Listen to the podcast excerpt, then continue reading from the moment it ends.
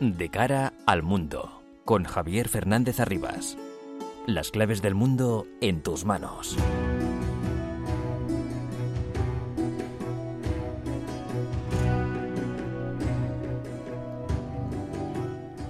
El mundo está muy, muy peligrosamente revuelto y todo lo que pasa nos afecta cada día más.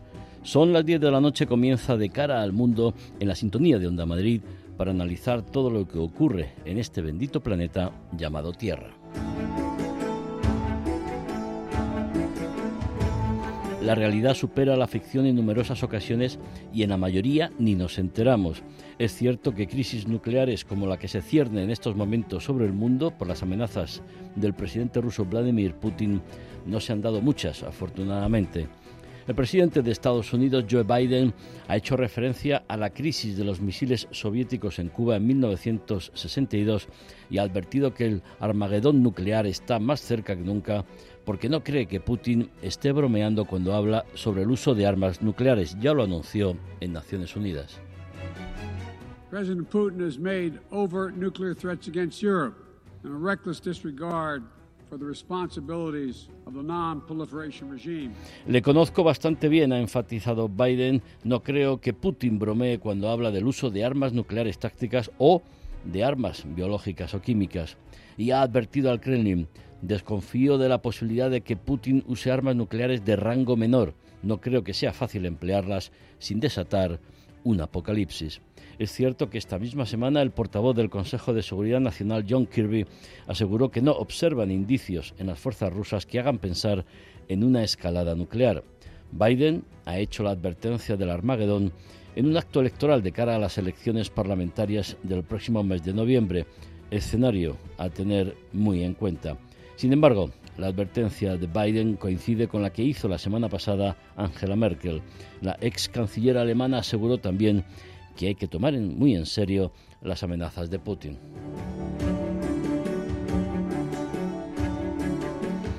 La ofensiva ucraniana está alcanzando notables éxitos y la recuperación de parte del territorio perdido. La retirada apresurada de las tropas rusas ha supuesto el abandono de vehículos blindados y numerosas armas. La tentación de cambiar esta situación tan negativa para el Kremlin puede llevar a usar las armas nucleares tácticas. Mientras tanto, en Praga se impulsa la comunidad política europea con la participación de 44 países que demuestra la soledad de Putin en el viejo continente. Este acto político sirve para confirmar también, por desgracia, la falta de entendimiento sobre la necesidad de una política energética común en la Unión Europea. El presidente francés Emmanuel Macron sigue diciendo que no hace falta gasoducto desde España. Est-on aujourd'hui en surcapacité Est-ce qu'on utilise à plein les tuyaux qui existent Non, on est à 50-60%. En estos momentos nuestra capacidad es suficiente, dice Macron. Analizaremos el problema energético en Europa, división entre los gobiernos, con la OPEP, reduciendo la producción de petróleo dos millones de barriles diarios menos, con Arabia Saudí votando con Rusia.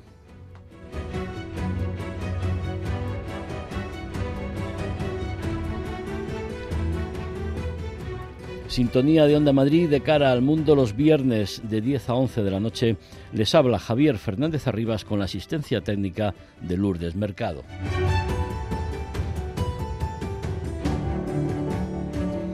Los asuntos más relevantes de estos últimos días los resumimos en titulares con Álvaro Escalonilla y María Cerdán. Joe Biden afirma que el Armagedón nuclear está más cerca que nunca desde la crisis de los misiles de Cuba. El presidente de Estados Unidos no cree que Putin esté bromeando cuando habla sobre el uso de armas nucleares y ha advertido que esta táctica podría desembocar en la destrucción mundial. Las fuerzas ucranianas recuperan decenas de localidades en los oblas del sur y del este del país. Las sucesivas retiradas de las tropas rusas han abierto las primeras grietas en la cadena de mando del Kremlin mientras la Unión Europea ha impuesto el octavo paquete de sanciones contra Rusia por su anexión ilegal de las cuatro regiones ucranianas. La OPEP Plus acuerda recortar la producción de petróleo en dos millones de barriles diarios. Estados Unidos acusa al cártel energético liderado por Arabia Saudí de alinearse con Rusia y anuncia la liberación de 10 millones de barriles de la reserva estadounidense. Echa a rodar en Praga la Comunidad Política Europea. El proyecto de Macron para ampliar el espacio de influencia de la Unión Europea escenifica el aislamiento continental continental de Rusia y Bielorrusia, aliados en Ucrania. La iniciativa reunió además a 17 países fuera del bloque comunitario. Armenia y Azerbaiyán acuerdan reconocer la integridad territorial y la soberanía de ambos países. Los mandatarios han acordado comprometerse con la Carta de la ONU y con la Declaración del Alma Ata de 1991. Así se ha acordado en la Cumbre Europea en Praga mediante el presidente francés Emmanuel Macron y el presidente del Consejo Europeo Charles Michel. Según el Elisio, los dos países han aceptado también el establecimiento de una misión civil de la Unión Europea en la frontera. Litra reafirma su política económica tras semanas de turbulencias en los mercados.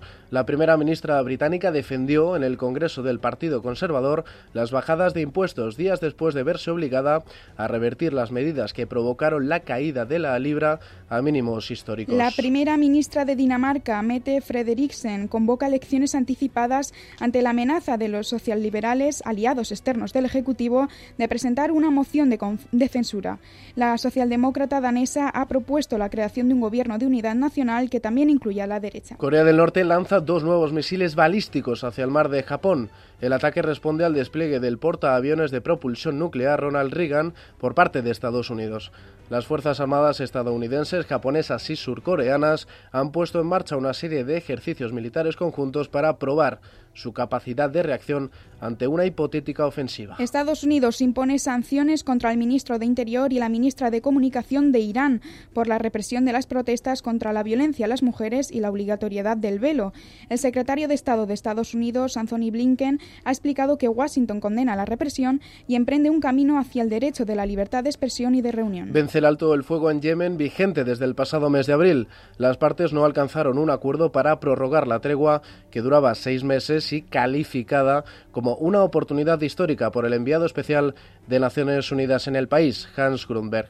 El país lleva ocho años en guerra y atraviesa la mayor crisis humanitaria del mundo. El líder golpista de Estado en Burkina Faso, Ibrahim Traoré, asume el cargo de jefe de Estado y levanta la suspensión de la Constitución. El militar llegó al poder el pasado 30 de septiembre, cuando se levantó contra la junta militar que gobernaba el país, mientras miles de manifestantes protestaban contra la influencia de Francia y a favor de la presencia de Rusia en la región. El gobierno colombiano de Gustavo Petro retoma el diálogo de paz en noviembre con el Ejército de Liberación Nacional, la última guerrilla activa en el país.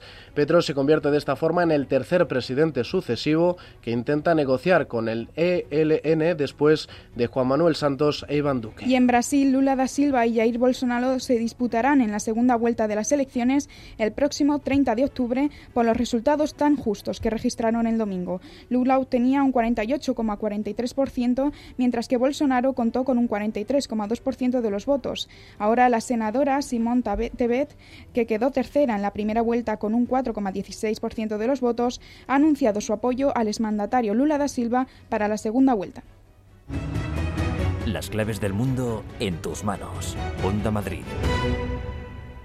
No parece que la gravedad de la crisis pueda convencer al gobierno francés, a su presidente Emmanuel Macron y a su círculo de influencias e intereses sobre la necesidad de disponer de diversas fuentes de abastecimiento de energía en Europa para afrontar la crisis que ha provocado el cierre del grifo del gas ruso a Alemania y a otros países europeos. Además, el precio del petróleo va a subir tras la decisión de la OPEP de recortar y mucho la producción. Nos lo cuenta María Cerdán. El presidente francés Emmanuel Macron sigue diciendo no al MidCat. El mandatario galo ha reiterado este jueves en la cumbre europea en Praga su rechazo al gasoducto que pretende unir a través de los Pirineos la península ibérica con el resto de Europa. Su rechazo lo argumenta con que se debe priorizar las interconexiones eléctricas. Además, Macron ha señalado que es Francia la que hoy exporta gas a España, algo a lo que ha contestado la ministra para la Transición Ecológica española, Teresa Rivera, que decía que es España la que exporta más hacia Francia y no viceversa. La ministra ha pedido también al mandatario francés que se solidarice con toda Europa. Estas declaraciones se producían después de que el presidente del gobierno, Pedro Sánchez, y el canciller alemán, Olaf Scholz, se reunieran en A Coruña para mostrar su unidad respecto al MidCat, que esperan que esté operativo para 2025. Sánchez ha reiterado el compromiso de España para ayudar a los países más expuestos a un corte de suministro del gas. Por su parte, el canciller alemán ha manifestado el apoyo total de su ejecutivo a una interconexión gasística desde la península ibérica como solución, decía, a largo plazo de un suministro europeo. Ambos mandatarios volverán a reunirse en el mes de octubre en la cumbre hispano-alemana que acogerá Madrid. En otro orden de cosas y en relación también con la crisis energética, la OPEP Plus, liderada por Arabia Saudí y Rusia, han acordado bajar la oferta petrolera a 2 millones de barriles diarios, el equivalente al 2% de la oferta mundial del crudo, el mayor recorte desde mayo de 2020. La medida que entrará en vigor en noviembre pretende disparar de nuevo los precios y redoblar las ganancias. A esta reducción de la oferta petrolera se ha opuesto la administración Biden, que cargó contra la medida de la OPEP Plus, considerando que el cártel energético estaba alineándose con Rusia, porque la medida hace aumentar las arcas del Kremlin, que irán destinadas principalmente a recuperar posiciones en Ucrania. Por el momento, la medida ha obligado a Estados Unidos a liberar 10 millones de barriles de la reserva estratégica de petróleo. Roberto Gómez Calvet, profesor del área de Economía y Empresa de la Universidad Europea de Valencia. Buenas noches. Hola, buenas noches. Profesor, ¿Francia tiene razón? ¿No hace falta el gasoducto o actúa como siempre defendiendo solo sus intereses? Bueno, yo creo que Francia quiere tomar su posición en la negociación. A Francia le habrá molestado que nuestro presidente y el canciller alemán se reunieran para decidir algo que le afecta directamente y es un gasoducto que él tiene que invertir y que de alguna forma pues eh, está dando protagonismo a España y yo creo que yo siempre lo he dicho que creo que al final el gasoducto será pero que Francia quiere tener ahí su protagonismo y no quiere ver como por delante de su o por en medio de su pasillo el pasillo de su casa pues pasa un gasoducto que está pues beneficiando a España porque le da protagonismo y, utiliza las infraestructuras de regasificación que tiene España para pues poder ayudar al gobierno alemán o, al, o, a la economía alemana y yo creo que Francia pues querrá negociar como todo sucede en la Unión Europea y tras un proceso de negociación que deberá librar el canciller alemán con, con Macron pues yo creo que se, se alcanzará algún tipo de consenso porque creo que es un beneficio para todos, tanto para Francia como para España, pero pues eso, que quiere su quiere su parte de protagonismo que en estos momentos está viendo como las reuniones se están celebrando a dos bandas sin pues sin tener en consideración a un actor muy importante que es que es Francia. Además de ese protagonismo, profesor, que tiene usted muchísima razón, están defendiendo lo que son sus inversiones en centrales nucleares y que quieren poner en, en valor y más en estos momentos, entiendo. Sí, bueno, las inversiones en centrales nucleares, ellos y rentabilizarlas, claro. Sí, tienen un programa que está muy que está muy pues eh, muy diferenciado del resto de Europa y en estos momentos pues les ha posicionado en una situación mucho mejor porque tienen una mayor independencia que la mayor parte de los países de, de los 27 porque tienen más autonomía. Eh, eh, España en esta negociación, eh, yo lo vuelvo a repetir, creo que debe también apostar por la interconexión eléctrica, que ahí en estos momentos parece que hay sincronía con Francia. De hecho, eh, durante los últimos meses, desde que, desde que se aplicó la excepción ibérica, España está siendo un exportador masivo de electricidad hacia Francia, porque les conviene y porque también Francia está adoptando posiciones de cara a hacer todos los mantenimientos que tiene que hacer eh, de las centrales eh, nucleares en las épocas donde el consumo no es tan crítico. Mm, Francia lo que quiere es abordar el invierno con las nucleares, eh, con las recargas realizadas, con las paradas de mantenimiento efectuadas y de forma que, tenga la mayor autonomía. yo creo que al final España, Francia deben sentarse, deben negociar una buena interconexión eléctrica que eso a España le dará mayor estabilidad y garantía de suministro de seguridad, más que garantía, seguridad de suministro, y que dentro de ese conjunto de decisiones, pues eh, también Alemania tenga algo de, de, de protagonismo, porque Alemania el problema que tiene es que tiene un pues un, un problema descomunal porque su principal proveedor se, se ha vuelto absolutamente inestable, eh, problemático y, bueno, en un contexto que, que no, en un contexto de guerra que, que no esperábamos y que, y que difícilmente se vuelva a recuperar el suministro de gas a través de Rusia. Con lo cual, yo creo que tiene que haber una, un proceso de negociación, un proceso de discusión eh, que es normal, porque la Unión Europea, no nos olvidemos, aunque tiene unos principios inspiradores de solidaridad, de, cohesión, todo lo que queramos decir, pero no deja de ser una unión de economías potentes de todo el mundo y cada una defiende, defiende sus intereses y bueno, pues llegaremos a un consenso de forma negociada que es lo que debe lo que debe ser.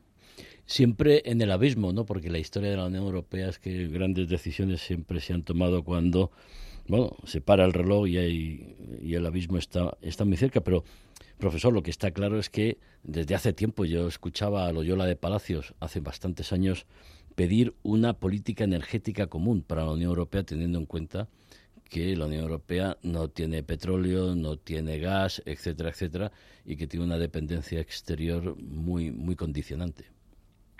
Pues desgraciadamente es así. Y los grandes avances en la, en la humanidad se producen desgraciadamente a raíz de, guerras.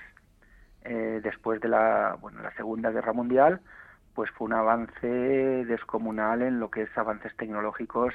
Se descubre y se desarrolla la energía nuclear, se descubre la, o sea, empiezan a aplicar la, los reactores eh, aviones a reacción que antes eran de turbohélice, eran hélices, de hélices. Entonces, siempre en un contexto de guerra se agudiza el ingenio, se apretan todas las, eh, todos los mecanismos para llegar a soluciones.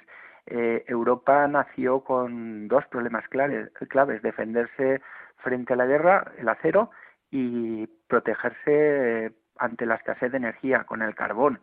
Estamos volviendo un poco a los orígenes otra vez y, bueno, pues eh, nos toca ahora resolver el problema que desde hace pues de 1950-60 éramos conscientes y que lo hemos resuelto de una forma incompleta y que va a costar resolverlo de forma completa. No debemos ser frívolos y pensar que instalando mucha renovable intermitente vamos a ser independientes, porque es, Europa ha hecho el mayor esfuerzo que ha hecho cualquier país del mundo. Es el país que mejor ha integrado las renovables.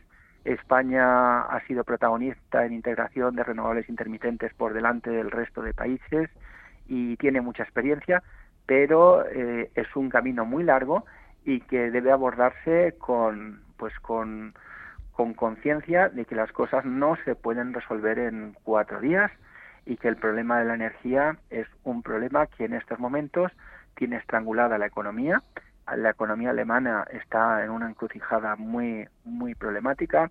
España está en mejor situación, pero al final los mercados están todos interconectados y vamos a sufrir los mismos precios de, del petróleo y de la electricidad eh, y del gas que están sufriendo nuestros vecinos del norte y, bueno pues tenemos que buscar las mejores alternativas y, buscar las mejores alianzas eh, evitar la medida de lo posible el uso de la fuerza y evitar también la medida de lo posible aunque eso es difícil de, de, hacer el uso del dinero para decir ah, somos los más ricos del mundo fijamos los precios, solo nos eh, proveeremos nosotros de gas, que es lo que está pasando ahora. Estamos pagando el gas al precio al que no pueden pagar muchos otros países y estamos eh, aprovisionándonos de gas. Hemos cumplido nuestros objetivos de almacenamiento, pero hemos eh, mandado el precio del gas a niveles estratosféricos, que eso va a ser insostenible, con lo cual hay que, hay que tener sentido común y en el corto plazo lo mejor que podríamos hacer es intentar racionalizar el consumo, bajar el consumo, porque eso es lo que nos dará una libertad o una garantía de poder controlar mejor nuestras compras, nuestras necesidades de compra y sobre todo no tener que, que, poner más dinero del que, del que nos podemos permitir para comprarlo. Profesor Gómez Calvet, eh, los ciudadanos debemos mentalizarnos, y en esto el gobierno tiene que hacer su, su función, de que estamos en guerra. Pues hombre, no estamos en una situación... Hombre, el escenario bélico es Ucrania, por desgracia son los ucranianos quienes mueren y, la destrucción la sufren ellos, pero la guerra también nos afecta a nosotros, estamos en guerra. Estamos en una situación económica de guerra, estamos viendo qué, armas eh, utilizamos contra los enemigos y estamos viendo cómo el enemigo también está haciendo acciones que tratan de desestabilizar a, los aliados o los, los, países de la Unión Europea, pues en ocasiones eh, ofreciendo el gas a un precio más barato o a los países más próximos proporcionándoles suministros y a otros no, con lo cual debemos ser conscientes que, bueno que hay ahí todas muchas hay muchas maniobras y que Europa pues no es que ha sido no ha originado esta guerra, no ha sido el, el digamos el detonante. Ha venido por, por un país que no forma parte de la Unión Europea, que sí que es próximo, pero Europa debería tener su identidad y saber dónde está, dónde quiere estar y con quién quiere estar y, tener su, su, pues, su protagonismo y su identidad. Y, bueno, hay cosas que son, eh, vamos, innegociables y como es la libertad, como es el, cómo se tratan a las minorías, cómo se tratan a las personas, pero deberemos, debemos tener su, nuestra posición y nuestro criterio. Y sobre todo, si lo que debemos salvaguardar a toda costa es la unidad. Si decidimos hacer una fijación del precio máximo al que vamos a pagar por el gas, que en estos momentos es lo que más se está discutiendo en las últimas semanas, porque creo que Europa se ha visto relativamente fuerte, eh, tiene los suministros, los abastecimientos a un nivel por encima de lo que esperaba y ha visto que a lo mejor puede reducir las compras del gas, puede forzar a todos los países que nos venden gas a fijar un precio. Lo que no debería pasar es que después eh, eso genere fisuras y que hayan países dispuestos a pagar un poco más porque al final esto generará desconfianza entre nosotros y antes de Europa es muy clara y yo creo la, la, lo que es la Comisión es muy cauta a la hora de fijar objetivos que sean inalcanzables o objetivos que puedan generar fisuras porque al final se nos vuelven un arma en nuestra y yo creo que Rusia en eso es un experto en, en desestabilizar regiones lo estamos viendo, profesor, con el petróleo, nada más con la ayuda de, entre otros, de Arabia Saudí. Ese recorte de dos millones de barriles diarios va a hacer subir el precio del petróleo y nos va a hacer sufrir también, ¿no? Pues efectivamente, si logra con la excusa de, de, bueno proteger el, a los países productores, si logra que haya una eh, una desunión o, o, que algunos o que se da una vuelta de tuerca a la situación económica de Europa, pues habrá habrá vencido de alguna forma. Si logra que Europa se alinee más, se acerque más a Estados Unidos, se beneficie, se beneficie de sus reservas, pues también será de alguna forma una pequeña victoria de, Rusia. Yo creo que Europa debe ser consciente de dónde está, debe ser consciente de quiénes han sido sus amigos, de quiénes han sido sus eh, socios fiables y sobre todo en estos momentos debería buscar la independencia energética, que es muy complicado, muy difícil, pero sí debería valorar eh, hasta dónde se debe llegar, porque no todo se puede pagar con dinero, ni las consecuencias de pagar demasiado hoy, mañana puede ser pues un altísimo endeudamiento, unas condiciones que al final vayan en detrimento de lo que es el estado de bienestar, que no nos olvidemos que Europa es el ejemplo del mundo en mayor gasto social, en mayor eh, prestaciones, en, mayor eh, o de forma en promedio en mayor renta per cápita. Y esos avances que hemos alcanzado deberíamos preservarlos a toda costa. Roberto Gómez Calvet, profesor del área de Economía y Empresa de la Universidad Europea de Valencia, le agradecemos mucho sus reflexiones argumentadas y experimentadas. Muchas gracias y muy buenas noches. Gracias, buenas noches. De cara al mundo. Onda Madrid. Depresión, ansiedad, acoso escolar. Los menores de edad a veces tenemos problemas y necesitamos que nos ayuden. En Fundación ANAR están las 24 horas para escucharnos y ayudarnos a encontrar una solución, pero para seguir haciéndolo te necesitan. No cambies de emisora, cámbianos la vida. Hazte socio en anar.org. Buscamos algo más emocional. Siguiente. Lo siento, pero no pasas a la final. Del 24 de septiembre al 13 de noviembre, Portaventura World te trae el auténtico Halloween. Entradas más hotel desde 65 euros por persona y noche. Un día en Ferrari Land incluido. Plazas limitadas. Consulta condiciones en viajes el corte inglés. Ahora es más fácil escuchar, es más fácil escuchar. Descarga en tu móvil la aplicación Radio Player y elige Onda Madrid como tu emisora favorita, desde cualquier lugar y con el mejor sonido. únete a Radio Player. La aplicación es gratuita y solo tienes que descargarla en tu móvil. Escucha Onda Madrid de otra manera. De otra manera. Hazlo a través de Radio Player.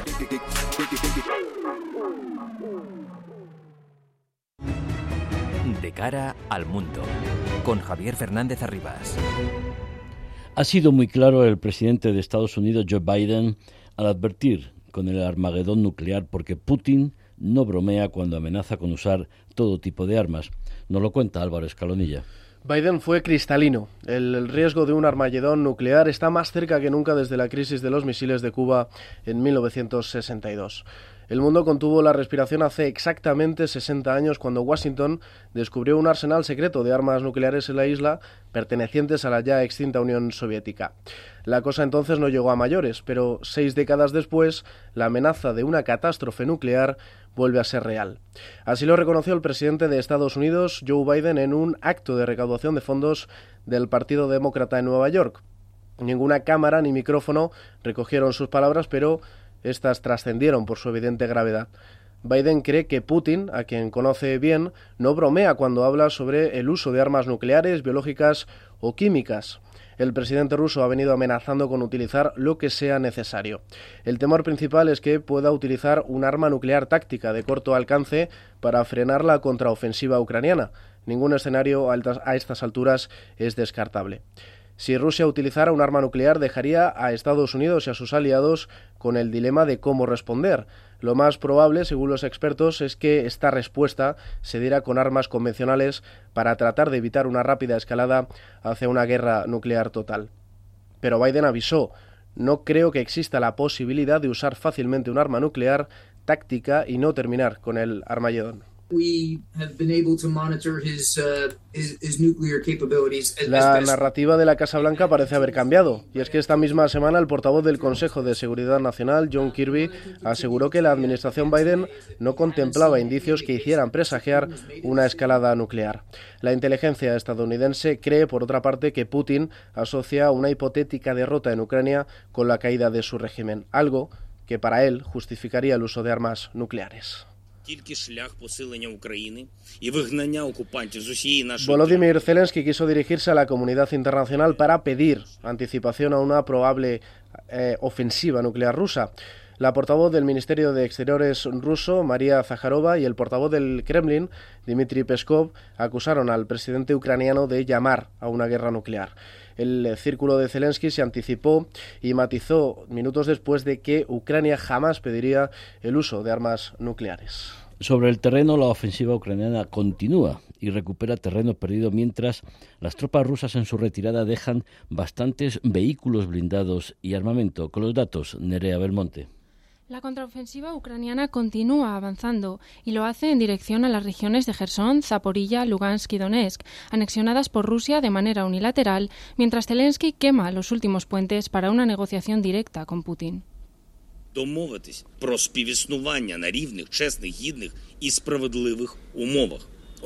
Fue nuestro país el que siempre ofreció a Rusia un acuerdo de coexistencia en igualdad y en justos términos. Es obvio que esto es imposible con el actual presidente. Por eso estamos preparados para dialogar con Rusia únicamente cuando Rusia cambie de presidente.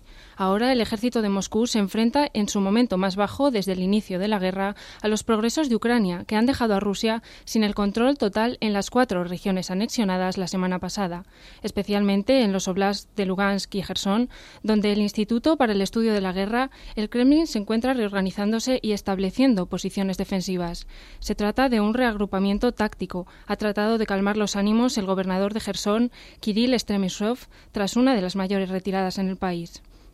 Mientras, en la región de Zaporilla, los intentos rusos por mantener su línea defensiva frente al avance de Kiev han llevado al Kremlin a emplear por primera vez en el oblast los drones kamikazes Shahed 136, algo que ya había hecho en otros territorios del país.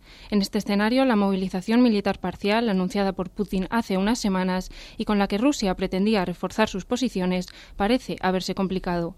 Pese a que los 200.000 de los 300.000 reservistas que habían de ser llamados a filas han sido ya movilizados y se encuentran en entrenamientos militares, la pérdida de popularidad del presidente y los alistamientos arbitrarios en varias regiones del país han llevado a Putin a decretar una reducción de los grupos civiles que pueden ser llamados a filas. Lucas Martín, analista, experto internacional, colaborador de la revista Atalayar y de este programa todos los viernes. Lucas, buenas noches. Buenas noches, Javier. Lucas, eh, ¿tú crees en el Armagedón, como ha dicho Biden? Bueno, yo creo que aún estamos lejos de esa situación. Eh, evidentemente es una posibilidad que si esto se escala, no sabemos a dónde puede llegar, pero yo realmente no creo que estemos tan cerca como algunos pretenden hacernoslo ver o como algunos medios, eh, de un modo un poco quizás sensacionalista, quieren plantearlo. Quizá influya que dentro de pocas semanas haya elecciones parlamentarias en Estados Unidos y una posición de este calibre pueda serle útil a, los intereses de los demócratas en Estados Unidos.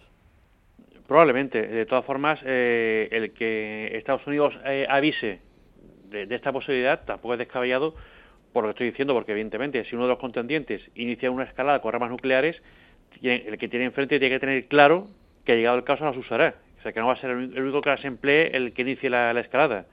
Entonces, pero de ahí a pensar que es inminente, como en algún caso se ha llegado, se a plantear, no lo veo ni mucho menos eh, posible por ahora. Hablamos de apocalipsis. La disuasión durante la pasada Guerra Fría se basaba en eso, en que en la doctrina de la destrucción mutua asegurada, es decir, si tú lanzas tus misiles eh, nucleares, a mí me da tiempo a lanzar los míos y nos destruimos los dos. ¿Crees que Putin, por muy mal que le, que, le vaya ahora mismo en Ucrania, es consciente y, no solo Putin, sino el círculo que tiene alrededor? Yo creo que sí, que son perfectamente conscientes porque de hecho el planteamiento del arma nuclear es precisamente un arma para no, no tener que ser usada. Como bien has comentado tú, es una forma de disuasión, porque sabemos que los dos nos, vamos a destruir. Por eso yo lo que creo es que en caso de que esto se escale, el paso que dará Rusia mucho antes que iniciar eh, una escala nuclear, con armas nucleares tácticas, será buscar eh, una escalada con la OTAN, como ya comentábamos anteriormente, eh, porque eso sí que también provocaría una reacción internacional en contra de una posible guerra mundial que prácticamente obligaría a frenar esto, porque hay que pensar en una cosa. El objetivo de usar armas nucleares sería impedir o provocar que Occidente dejara de apoyar a Ucrania, que, que mm, separara este apoyo y que la guerra acabara de esa forma. Pero si empleas esas armas nucleares tácticas y no consigue ese objetivo, ¿qué le queda después? Como me has comentado, el Armagedón, porque no tiene ninguna herramienta más para seguir escalando. Por lo tanto, yo creo que un paso previo a la escalada será buscar una, confrontación directamente con la OTAN. Lucas, eh, Putin está tan mal como, como parece, porque la situación en, en, Ucrania con las ofensivas, ¿cómo ves las, las ofensivas ucranianas en, en los frentes que se está produciendo? Bueno, lo que se ha producido, mm, es decir, que sorprendentemente eh, ha sido un colapso del frente, no solamente del frente de Kharkov, sino del frente de Gerson. Eh, un colapso en toda la línea. Es más, se comienza a hablar ya de que puede haber una tercera ofensiva en la zona central, en la zona de Saporille, eh, para recuperar esa zona también. está claro que las fuerzas rusas han sufrido mucho, sobre todo en la parte logística. Ucrania ha estado preparando esta operación durante meses atacando los centros logísticos, los centros de municionamiento, y cuando se han decidido lanzar la ofensiva, pues las tropas, las tropas que estaban en, primera línea, eran rusas, estaban muy cansadas, eh, no habían sido relevadas, eh, escasas de munición, y evidentemente eh, la iniciativa la, ha llevado Ucrania, y eso ha hecho que el frente colapse totalmente.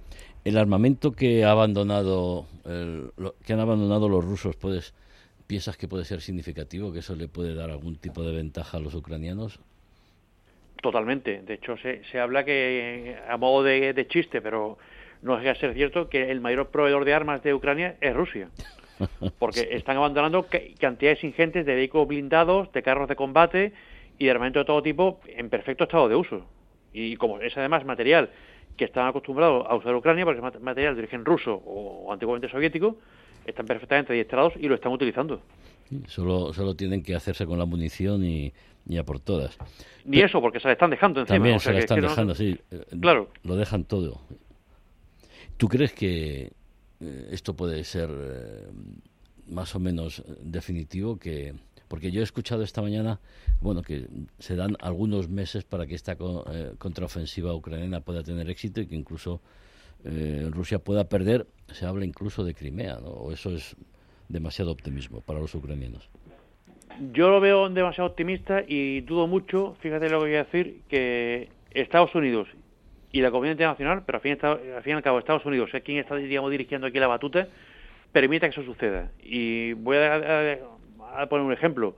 Ayer eh, se filtró que al parecer eh, miembros del gobierno de Kiev estaban detrás del asesinato de la hija de Alexander Dugin. Eh, esto yo lo interpreto como un claro mensaje de Estados Unidos hacia Ucrania diciendo eh, llegarás hasta donde quiera que lleguemos. Entonces, eh, esa reiteración en decir que van a recuperar todo y que van a recuperar Crimea, cuando Crimea se perdió hace ocho años y nadie en toda la comunidad internacional, voy un solo dedo, eh, decir que ahora se va a recuperar, yo creo que es una, una línea roja que Estados Unidos sí que tiene claro que si se cruza podría llevar algo mucho más grave. Entonces, eh, yo creo que en cierto modo eh, Estados Unidos está empezando a tirar un poco de las riendas de, Ucrania para dejar claro hasta dónde puede llegar. Pedro González, eh, periodista, fundador de Euronews, colaborador de Atalayar. Buenas noches. Bueno, e, ¿ese casco que traes es a, casco nuclear o, que, o, es que ya te estás preparando por si acaso? Por si acaso hay que prepararse para cualquier eventualidad, pero bueno, eh, estoy totalmente de acuerdo con lo que decía antes Lucas Martín respecto de que bueno de que el Armagedón está un poquito lejos o... Armagedón o Armagedón. Bueno eh, si, lo, si, lo, si, lo, españolizamos evidentemente es, Armagedón. tenía tenía razón María eh, es, es evidentemente así pero bueno hay como una especie de moda de, de anglo anglo anglofilizar las las palabras pero bueno yo creo que Armagedón está claro. Yo creo que evidentemente la, la disuasión nuclear se basa básicamente en eso en en, amanecer, en amenazar, pero no llegar a dar, porque claro, el día que se llegue sería una cosa terrible, teniendo en cuenta que además parece que se frivoliza un poquito con las armas nucleares estratégicas y tácticas. Las armas tácticas, eh, pues cada una es mm, de una potencia superior a las de Hiroshima y Nagasaki, ¿no? O sea que vamos a vamos a poner las cosas un poquito en su sitio, ¿no? Es decir, que no son no son pequeñas pequeñas bombas. Eh, son medio kilotón y un kilotón. Lo, que, lo que se ha filtrado que pueda tener Rusia, las de Hiroshima y Nagasaki. Eran de 20 kilotones, sí, pero bueno. Sí, pero bueno, yo creo que. Ahora son más modernas. Sí, pero de todas maneras, aparte de que son más modernas, yo creo que de todas maneras, vamos, no sé, que, que Putin, puesto en una tesitura verdaderamente de llegar a decidir eso, que naturalmente está por ver, y además diré más, es decir, no porque lo decida él, sino porque además le dejen, ¿no? Porque parece que es, evidentemente es el líder, es un dictador, y, pero bueno, se están moviendo muchas cosas en el interior de, de Rusia actualmente y bueno, pues eh, puede ser que hoy que cumple precisamente 70 años. Sí, es el ¿eh? cumpleaños de Putin, sí. Exactamente, felicidades, por cierto, si es que se le puede decir. pero puede, en paz mejor. Pero puede ser, pero puede ser que, a lo mejor empiece a ser ya un personaje amortizado. ¿eh? Claudia Luna Palencia, periodista, escritora mexicana, colaboradora de Atalayar. Buenas noches. Un abrazo como siempre, muy buenas noches, queridos colegas. Bueno, ¿tú tienes algún plan de escape nuclear preparado o no? ¿Tú no crees que eh, los mexicanos sois eh, gente aguerrida y, aguantáis lo que haga falta? Pancho Villa diría... Eh, mira, no, ¿sabes qué pasa? Es para distender, ya sé que el asunto es tiene una gravedad, quizás no debería frivolizarlo, hacer algún tipo de, broma, pero bueno, pues distender un poco el ambiente. Como en los últimos días, bueno, se han incrementado la compra de pastillas de yodo en Polonia, en Turquía, en Alemania, en República Checa, y bueno, eh, yo realmente no creo que lleguemos a ese punto. Seguimos en esta, la guerra está formada por muchas batallas, esta es una batalla más. Yo lo que veo a la vuelta de la esquina es el invierno, y en ese invierno, ese invierno que para nosotros va a ser con una carencia quizás en el tema energético y vamos a pagar los petroprecios elevadísimos con lo que ha pasado ahora recientemente, que van a retirar la OPEP junto con Rusia esos dos millones de barriles de petróleo diarios y que ya hemos visto cómo están reaccionando los precios del petróleo casi por encima de los 100 dólares en el, en el mercado internacional. Y lo que veo es que en ese invierno que se nos viene, pues también los generales, los militares, la gente que está precisamente, pues unos defendiéndose, otros repeliendo, otros contraatacando en Ucrania, saben que el invierno se les viene y eso implica, pues para las tropas, una menor movilidad, ¿no? En las dotaciones de infantería. Eh, hemos visto que quizás por eso es que Zelensky se ha apurado, ¿no? A, a que sus tropas traten de reconquistar espacios y territorios porque vamos, tenemos a la vuelta de la esquina un invierno donde bajan las temperaturas, donde eh, caen grandes e importantes nevadas y bueno, ya sabemos que el clima también es un factor que juega en la, en la guerra, ¿no? Eh, creo que hemos visto, bueno, a, un ejército eh, en una guerra convencional del siglo XXI que nos está dejando muchas eh, lecciones. Yo he aprendido mucho de aspectos militares como nunca en mi vida. Sí, sí, lo, comprobamos cada viernes. Claro, todos. Putin quiso eh, en 48 horas tomar Kiev, infravaloró al ejército ucranio, que ya venía entrenado por Estados Unidos desde 2014, pensó que iban a salir corriendo como lo hicieron, lo hizo el ejército afgano cuando, acuérdate, salieron las fuerzas militares de Estados Unidos, de sus aliados de la OTAN, y en lugar de defender los afganos contra los talibanes, salieron huyendo. Y creyeron, Putin infravaloró, y creo que eso ha jugado en contra, además de que tiene graves problemas en cuanto a operación, logística, táctica, entendimiento de los mandos medios, de tus generales, ¿no? Acaba nuevamente de destituir a otro, eh, a otro eh, general, Dmitry Bulgakov, eh, y ahora pues encima está dejándole cada vez más poder, que eso es lo que a mí en lo personal me preocupa, y se los dejo en la mesa a mis compañeros, es como a Kadyrov, ¿no? ahora el 5 de octubre, que también fue el cumpleaños de Kadyrov, lo ascendió a coronel general y estamos viendo a un Kadyrov que quiere llegar a ser el ministro de Defensa que se está comiendo a Putin en el lenguaje, que está mandando a sus hijos menores de edad, a tres hijos menores de edad al frente y está dejando a Putin como un blandengue. Kadyrov es el líder checheno para que nuestros oyentes tengan toda la información. Hablaba Claudia Luna del general invierno, que se lo digan a, Napoleón o que se lo digan a, Adolf Hitler. Hacemos nosotros un, un pequeño descanso. No se vayan, volvemos enseguida. De cara al mundo. Onda Madrid. El partido de la Onda con el deporte madrileño. Este sábado pega tu oído al transistor y no lo despegues. Desde las 2 menos 5 de la tarde, en Onda Madrid, nos esperan nueve horas apasionantes de fútbol con cuatro partidos y dos derbis. Comemos con Almería, Rayo Vallecano. Nos tomamos el café en el Metropolitano con el Atlético de Madrid-Girona. Merendamos con el primer derby de Primera Federación entre el Sanse y el Alcorcón. Y cenamos con el otro gran duelo de equipos madrileños, Getafe Real Madrid. Una tarde apasionante. ¿Qué mejor compañía que la radio?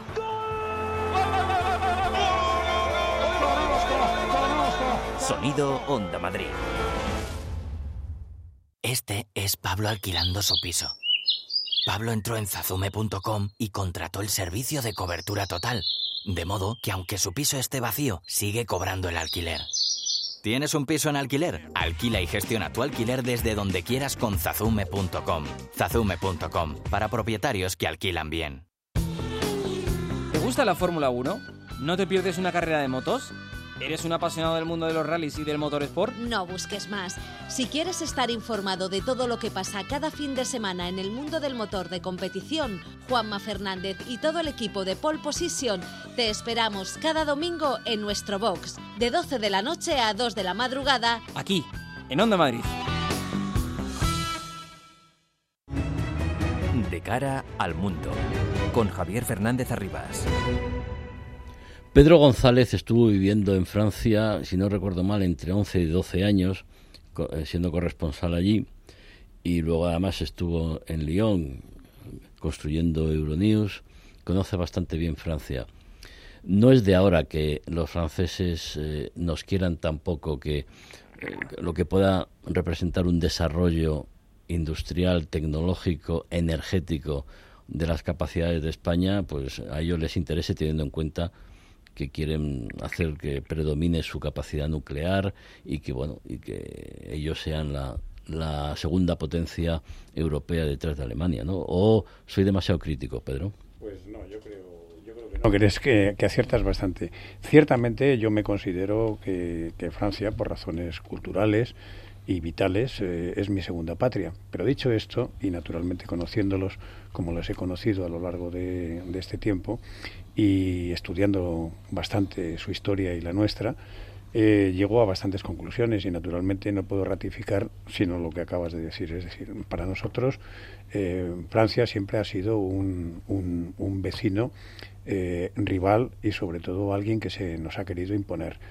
Hemos hablado de, Rusia y de Ucrania, pero voy a decir algo que puede resultar a lo mejor una enormidad, porque se nos ha olvidado quizá, ¿no? Nuestra famosa guerra de la independencia frente a Francia fue una guerra verdaderamente cruel no solamente porque Goya la plasmara en los desastres de la guerra, sino porque el, comportamiento de las tropas francesas fue bastante semejante al que ha tenido mutatis mutandis Rusia en Ucrania.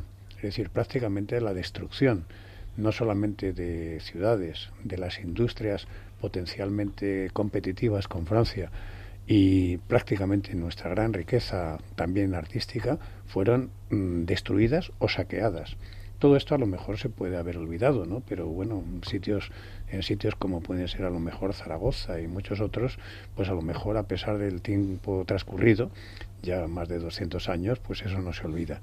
Quiere decirse con ello que bueno que Francia, desde aquel momento en el cual pues fue el golpe de gracia, digamos, para el para el Imperio español y para nuestra propia supervivencia, lo cierto es que ha, pretendido siempre tener a España, pues bueno, como, como un competidor menor. Y naturalmente ahora estamos en esa fase, es decir, ahora hay una competencia donde España, pues naturalmente puede no solamente abastecer de gas a a los demás a los demás países europeos por las mayores plantas de regasificación, sino sobre todo que esas mismas tuberías sirvan para conducir el hidrógeno verde, es decir, eh, y que naturalmente pues pueda mm, poner a la industria española, la industria energética española, pues en un primer plano. Y esa competencia, pues como muchas otras, eh, y bueno, podemos hablar de la agricultura cuando cuando íbamos a entrar en el en el entonces mercado común europeo, etcétera, etcétera, pues siempre han encontrado las mayores trabas pues en nuestro gran vecino, ¿eh? que es Francia, a, con quien naturalmente no tenemos muchos lazos culturales, amables y naturalmente amistad de todo tipo, pero que no dejamos de reconocer que a veces es un vecino un poquito incómodo. Hombre, eh, Francia tiene lo mejor que es Benzema, ¿eh? Y, bueno, y luego lo que ocurre es que la competencia nunca le, ha gustado. Bueno, más allá de, de, estas cuestiones, eh, Lucas, lo que está claro es que, bueno, nos acordamos de Santa Bárbara cuando truena porque yo antes mencionaba a Loyola de Palacio hace muchos, muchos años, eh, reclamar una política energética común de la Unión Europea, teniendo en cuenta que estamos condicionados porque dependemos del exterior. Ahora, claro, ahora es cuando se, nos damos cuenta de que Loyola de Palacio y otros muchos que reclamábamos esa política energética tenía, teníamos razón, ¿no? Es que creo que es algo básico, Javier, eh, en todos los órdenes de la vida, incluso en el comercio. Cualquier comercio no puede vender de un solo proveedor, porque te, falla por cualquier motivo ese proveedor y te quedas sin, el, sin, sin, sin existencias o sin, o sin tu negocio, ¿no? Entonces, a nivel país, evidentemente, y en el tema energético, eh, o a nivel Unión Europea, habría que haber, eh, haber, diversificado todas las fuentes de recursos para evitar que nos pasara lo que nos está pasando ahora mismo. Eh, y de hecho ya hay quien se está dando cuenta de eso fuera de, Europa y se están posicionando para convertirse en esos nuevos proveedores. Esperemos que no cometer otra vez el mismo error y no buscar de nuevo, otra vez un solo proveedor muy fuerte del cual nos hagamos dependientes. Estás pensando en, en Estados Unidos y el gas, que es quien nos lo está vendiendo principalmente ahora? Pues precisamente no pensaba en Estados Unidos, Javier. Eh, estaba pensando eh, justo en la, otra esquina del Mediterráneo, eh, en Turquía, porque por los movimientos que está haciendo Turquía últimamente y acuerdos a los que se están llegando, su intención clara es convertirse en, el, en uno de los hubs que proporcionen gas a, Europa, porque es la única, prácticamente la única conexión terrestre que hay en esa parte del Mediterráneo por la cual introducir gas al sistema europeo. y tiene dos plantas regasificadoras en, en Turquía. Entonces, el gas israelí y el gas egipcio que se extraen de las zonas que están extrayéndolo, va a ser que pudiera venir del Cáucaso. La única forma para entrar en Europa, a, través de, de, gasoductos terrestres, es Turquía. Apuntado queda, efectivamente. ¿Y el, y el petróleo mexicano, podemos comprar más o, o el presidente López Obrador eh, no nos quiere demasiado los españoles y a los europeos. Ya, ha dicho y me, ha llamado muchísimo la atención eh, en, una reunión precisamente con el canciller eh, Olaf Scholz que está México dispuesto a darle ese petróleo y ese gas a los alemanes que por el momento no está recibiendo de Rusia. Habrá que ver la estrategia ¿no? que se va a llevar a cabo, pero bueno, México ha dicho que está dispuesto en enviarle gas y petróleo a los alemanes. Yo, yo espero querido eh, Javier y colegas, que si no prospera por esa eh, situación ¿no? de egoísmo y esas vecindades tan complejas, ¿no? México y Estados Unidos han vivido una vecindad muy compleja y puedo comprender cómo nos sentimos aquí en España al respecto pues de esa situación de ese egoísmo y a veces desprecio francés Estoy convencida que si no prospera el MidCat, van a prosperar muchas eh, nuevas ideas y proyectos y gasoductos y oleoductos. Y mira que eh, está la situación tan compleja y estamos todos tan preocupados por nuestro futuro inmediato en, materia energética que bueno, ahora eh, ya ha habido intercambio de embajadores entre, entre Turquía e Israel, que eso es algo muy bueno porque venían rotas las relaciones desde hace tiempo, ya ahora hubo intercambio de, relaciones. Eh, ha hablado inclusive eh, Erdogan de proponerle a los eh, israelíes el que hagan un, un acuerdo energético para que Turquía se convierta en puerta de entrada de ese gas y de ese petróleo que por supuesto vamos a necesitar pues por muchos años y por muchas décadas. Si vamos a confiar en, en, en nuestro díscolo socio estadounidense, que yo sé que, bueno, aquí eh, lo ven como un salvador y un liberador, y bueno, yo tengo mi posición como mexicana. Biden acaba de decir que van a liberar eh, de las reservas estratégicas que tienen en Estados Unidos 10 millones de barriles de petróleo, pero America First, el petróleo va primero para ellos.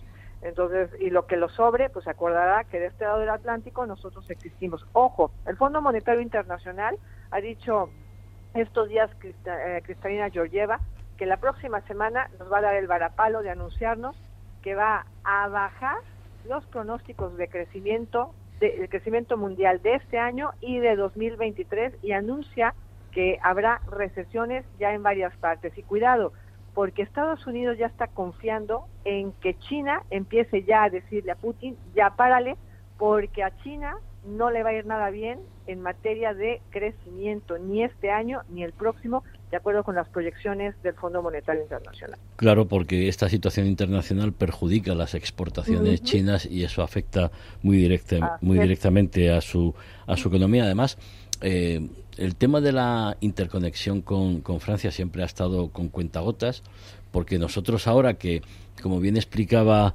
eh, en, la entrevista que hemos mantenido con el profesor de la Universidad Europea, Roberto Gómez eh, Calvet, bueno, eh, Francia ahora sí está necesitando la electricidad que les eh, estamos enviando desde España, mucha de ella producida por energías renovables, porque ellos tienen que hacer la parada, el mantenimiento de sus centrales nucleares y quieren tenerlas eh, a pleno rendimiento ahora para, para el invierno. Pero esas energías renovables que, por ejemplo, la eólica tiene el problema de que no todavía no hay acumuladores para luego poder disponer de ella, pero también podría suponer un desarrollo muy interesante para los países del norte de África que tanto fotovoltaicas como eólicas podrían a través de España suministrar a y no hablo solo del gas argelino o, de, o del petróleo argelino hablo también que Argelia, Marruecos, Túnez podrían ser unos suministradores de energías verdes más allá de lo que planteaba Pedro del hidrógeno verde que ahí Marruecos sí está apostando y fuerte. Yo, yo creo, vamos, en ese sentido, que a mí lo que se me ocurre es que la, la unidad justamente de todo ese hub eh, que estaría formado naturalmente por el Magreb, eh, incluyendo eh, y, y, primordialmente a Marruecos y naturalmente el sur de Europa, con Francia y España, pero bien y perfectamente interconectados, sería una baza importantísima naturalmente para la independencia energética de esta, vamos, de toda la zona eh, eh, que es muy grande, es decir, porque estamos hablando prácticamente no solamente de cinco países, sino naturalmente interconectados cada uno, unos con África y más directamente y otros con el resto de Europa. Yo creo que evidentemente el poner trabas y que naturalmente mm, seguir pensando en términos prácticos, no digo que mm, en que todavía eh, los Pirineos son una barrera eh, absolutamente infranqueable, pues bueno, pues parece un poquito una postura casi de siglo XIX. Y yo creo que, bueno, por mucho que haya haya, no sé, buenas palabras y todo eso, los hechos evidentemente lo terminan desmintiendo.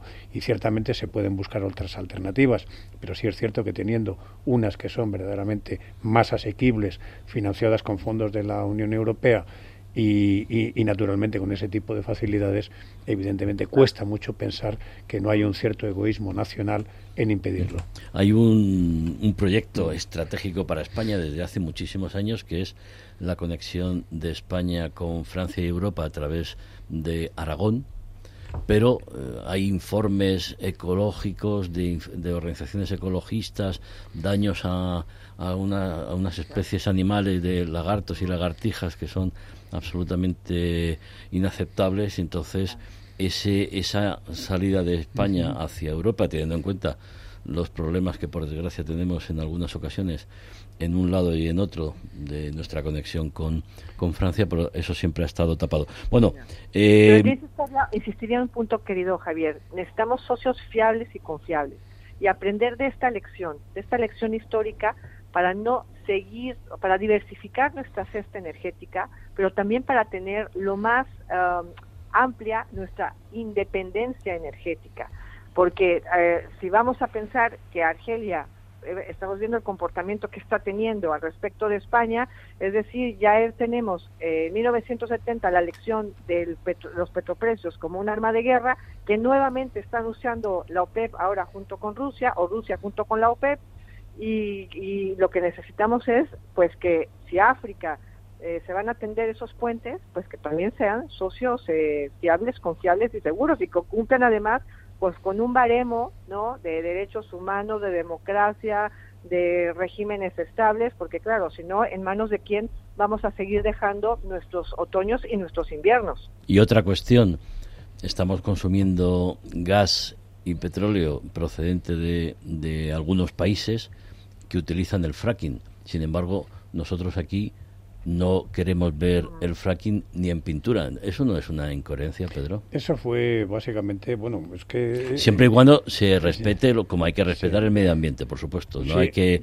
ser un caníbal sí, bueno, depredador. pero dicho eso, también hay que, hay que, hay que tener en cuenta que, bueno, que la, el, ecologismo, eh, y no hay nada más que ver la, la gran evolución que tiene el Partido Verde en, en, en, Alemania, que naturalmente era probablemente lo más contrario a, a cualquier tipo de, de, avance, por así decir, o en que pudiera naturalmente poner en peligro eh, determinadas especies, inclusive bueno, las que has citado, y no se trata de frivolizar. Pero bueno, dicho que evidentemente los ecologistas a veces han sido utilizados desde el principio, por supuesto, por eh, la antigua Unión Soviética, y ahora, aunque bueno, sea un, una reivindicación cierta, pero lo, lo, que, lo que sí es cierto es que la tecnología permite naturalmente esa explotación y esa explotación con el menor daño posible y eso bueno lo están haciendo en Canadá lo está haciendo Estados Unidos y verdaderamente pues bueno creo que no es ninguna tontería decir que estamos haciendo el tonto ¿eh? justamente por no emplear esas mismas técnicas y pagar a precio absolutamente eh, que son auténticas enormidades ese gasto por no eh, utilizar nuestros propios recursos. ¿no? Por no hablar de los yacimientos de tierras raras, litio, etcétera, etcétera, pero como la minería está muy demonizada por el carbón, pues eh, tampoco tampoco nos dejan explotarlo. Y, mientras tanto China naturalmente vuelve, vuelve a sacar a tope y a contaminar como eh, nadie, ¿no? Exacto. Bueno, que, que se nos ha ido el tiempo. Prometo que la semana que viene analizaremos si gana Lula o si gana Bolsonaro, porque Brasil es un país, casi un continente muy, muy importante. Claudia, Lucas, Pedro, muchísimas gracias y muy buenas noches. Muchísimas gracias y un fuerte abrazo a todos los compañeros. Cuidados mucho. Buenas noches. Buenas noches.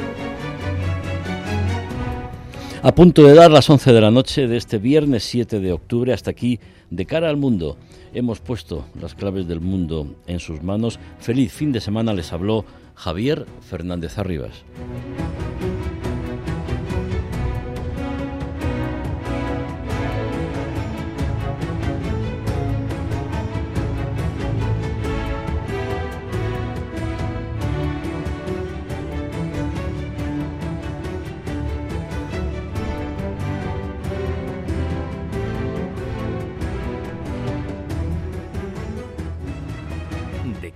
Al mundo con Javier Fernández Arribas.